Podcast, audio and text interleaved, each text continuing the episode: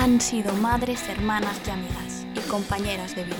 Y al igual que ellos, debieron sufrir, amar y temer, mirar el cielo estrellado y pensar el origen del todo, dejarse embriagar de soledad, buscar la belleza y dudar del bien y del mal.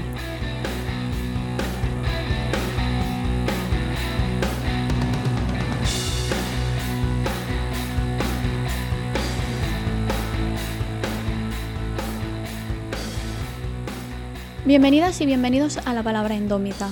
Hoy vamos a hablar del amor desde una perspectiva filosófica. Quiero hablar de este tema porque yo creo que la situación de la mujer en la sociedad occidental tiene y ha tenido mucho que ver siempre con la cultura del amor romántico. Y como es un tema que de una forma u otra siempre termina apareciendo de manera transversal en los audios que hemos hecho y que vamos a hacer, me parecía importante poder dedicarle un rato. Yo no voy a entrar en los aspectos biológicos o psicológicos o incluso antropológicos del amor, me gustaría quizás más adelante poder dedicarle otro audio a una interpretación más holística del amor, pero en este caso me gustaría hacer una primera aproximación a esa concepción abstracta y, y, filosófica del amor que a veces la percibimos como una verdad absoluta. Y quiero hacerlo de la mano de algunos de los filósofos más influyentes del conocimiento occidental, y en este caso van a ser todos hombres, y van a ser todos hombres porque históricamente la filosofía ha sido un mundo de hombres. Y la verdad es que, teniendo en cuenta que históricamente y de manera general el amor ha sido algo que se ha atribuido a las mujeres, y no nos van a faltar ocasiones para hablar de la concepción del amor de las mujeres, me parece especialmente interesante en este caso saber cómo lo perciben y cómo lo han percibido a través de la historia los hombres.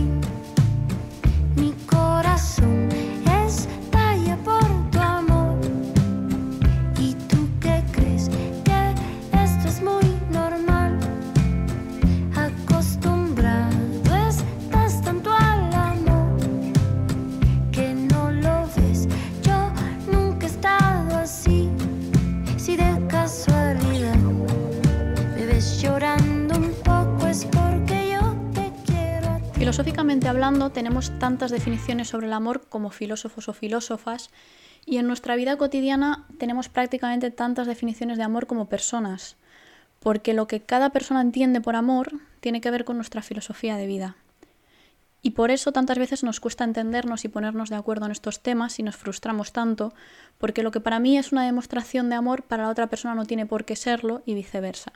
Pero también es verdad que en nuestra ontología, en nuestra concepción filosófica de la vida, tiene mucho que ver nuestra socialización. Y desde una perspectiva histórica, en todo lo relacionado con el amor, la sociedad occidental bebe básicamente de dos fuentes.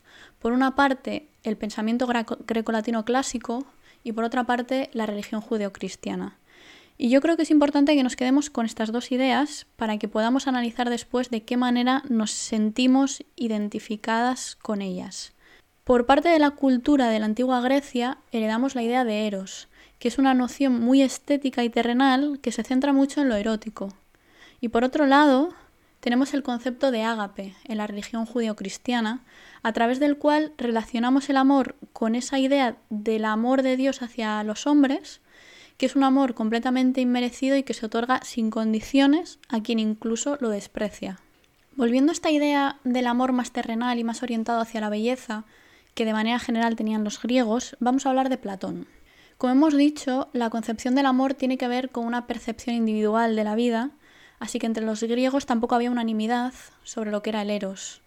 De hecho, en uno de los diálogos de Platón, en el banquete, los personajes discuten si eros se refiere a una divinidad primordial, a una energía cósmica que mantiene unidos a los entes o a un mero impulso sexual, ya sea heterosexual o, u homosexual, o incluso si es un demonio que habita en la región intermedia entre humanos y dioses. Pero a través de los escritos de Platón parece que tampoco él tenía una idea única o una idea muy cerrada sobre el amor. Aunque de manera principal Para Platón, el amor es el producto de una tensión entre la abundancia y la necesidad, y de ahí su plenitud, pero también su carencia. Para él, el amor es como el deseo que busca completar su satisfacción, pero cuya dinámica existencial es terriblemente agotadora por el mero proceso de búsqueda que supone. Que de alguna manera yo creo que esta concepción también forma parte de la idea de amor que late hoy en día, y que tiene que ver con esa idea de la media naranja que predica el amor romántico, esa idea de completarnos a través de la otra persona. I found a love for me. Well, darling, just dive right in and follow my lead. Well, I found a girl, beautiful and sweet. Well, I never knew you were the someone waiting for me. Just kids when we fell in love, not knowing what it was. I will not give you up this time. Oh, darling, just kiss me slow. Your heart is all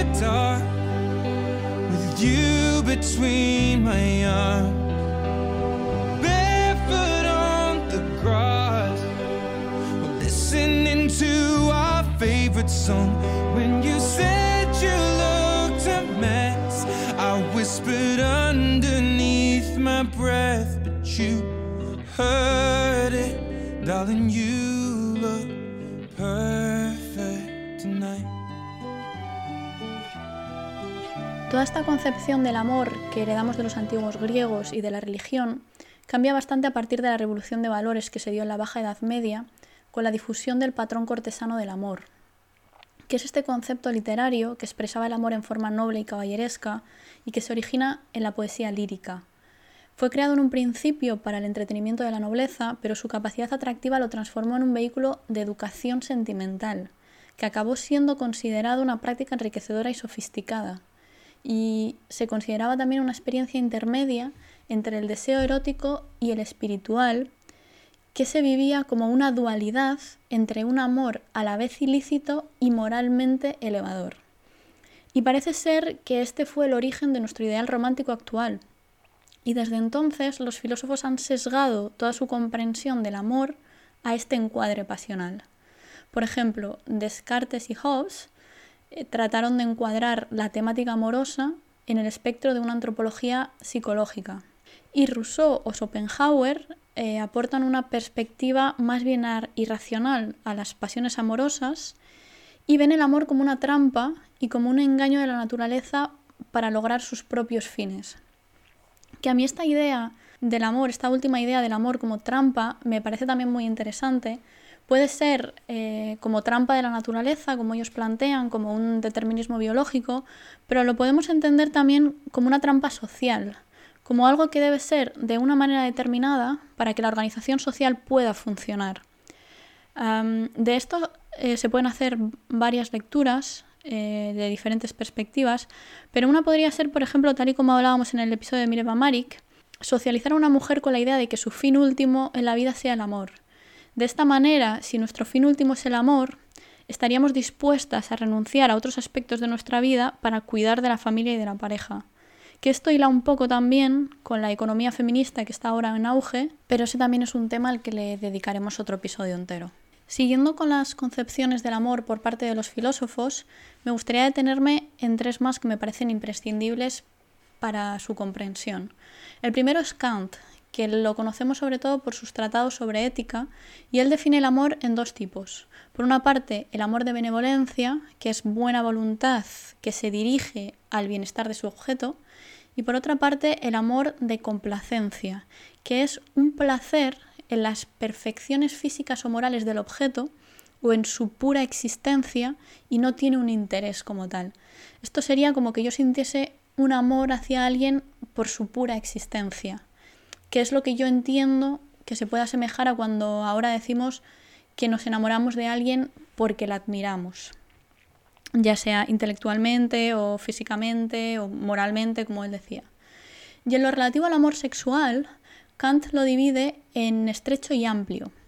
Entonces, un amor sexual, que es lo que diríamos un amor romántico, eh, el amor sexual estrecho es simplemente el impulso natural de la, eh, de la, procreación, es decir, únicamente el sexo por el placer del sexo, y el amor sexual amplio combina la inclinación sexual con el amor moral en el contexto de matrimonio. Pero bueno, aquí ya vemos que estamos entendiendo el amor como parte de una organización social determinada, eh, que, en el que está incluido el matrimonio, y no tanto como un sentimiento superior. Pero es también porque la filosofía de Kant está muy ligada a la religión. Sei la mia donna, la forza delle onde del mare. Cogli i miei sogni, i miei segreti, molto di più.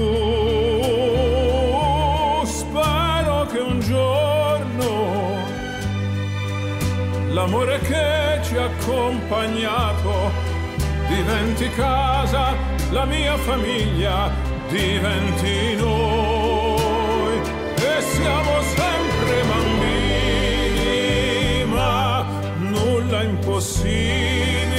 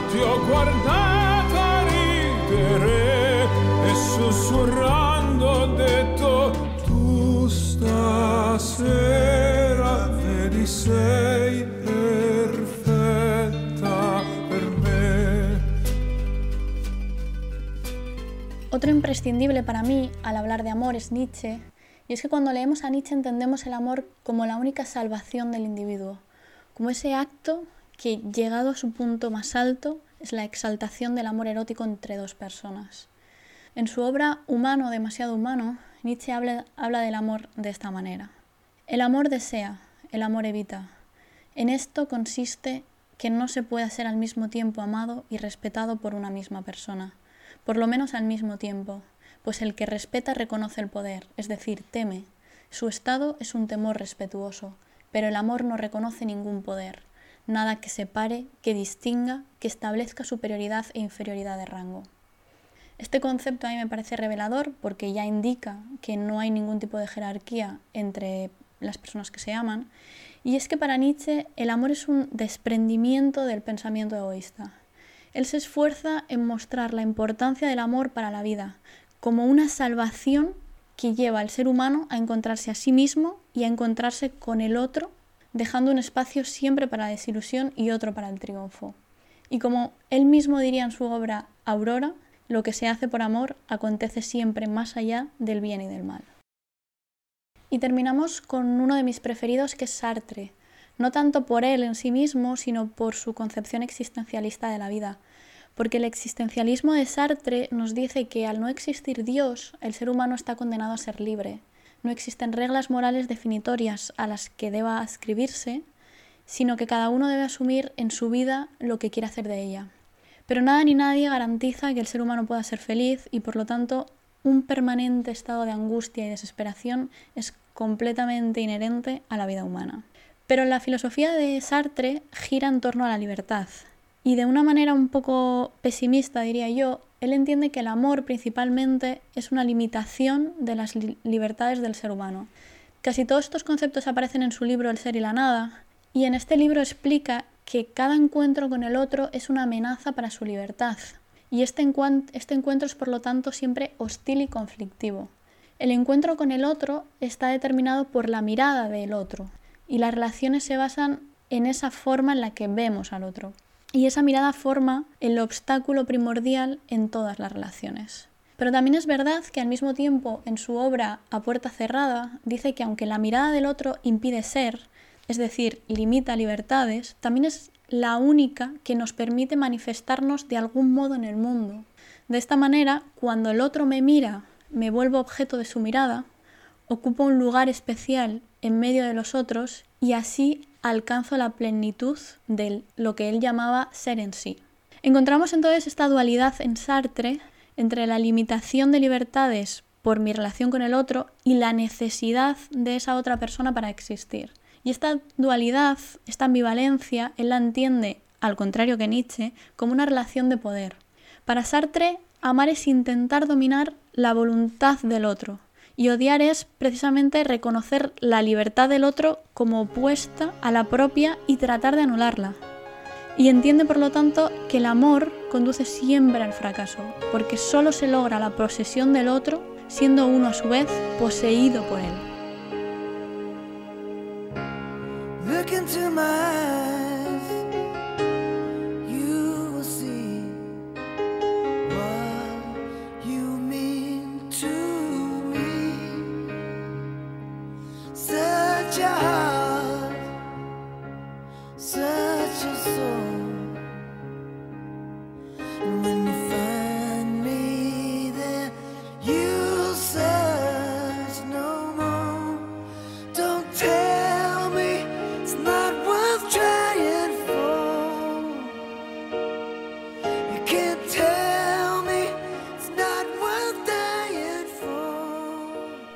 Aunque la concepción del amor de Sartre es bastante pesimista, y yo no diría que el amor lleva al fracaso porque tampoco creo que el amor implique irremediablemente relaciones de poder, sí que creo que hay algo de verdad en los conceptos de pérdida de libertad y de existir a través del otro.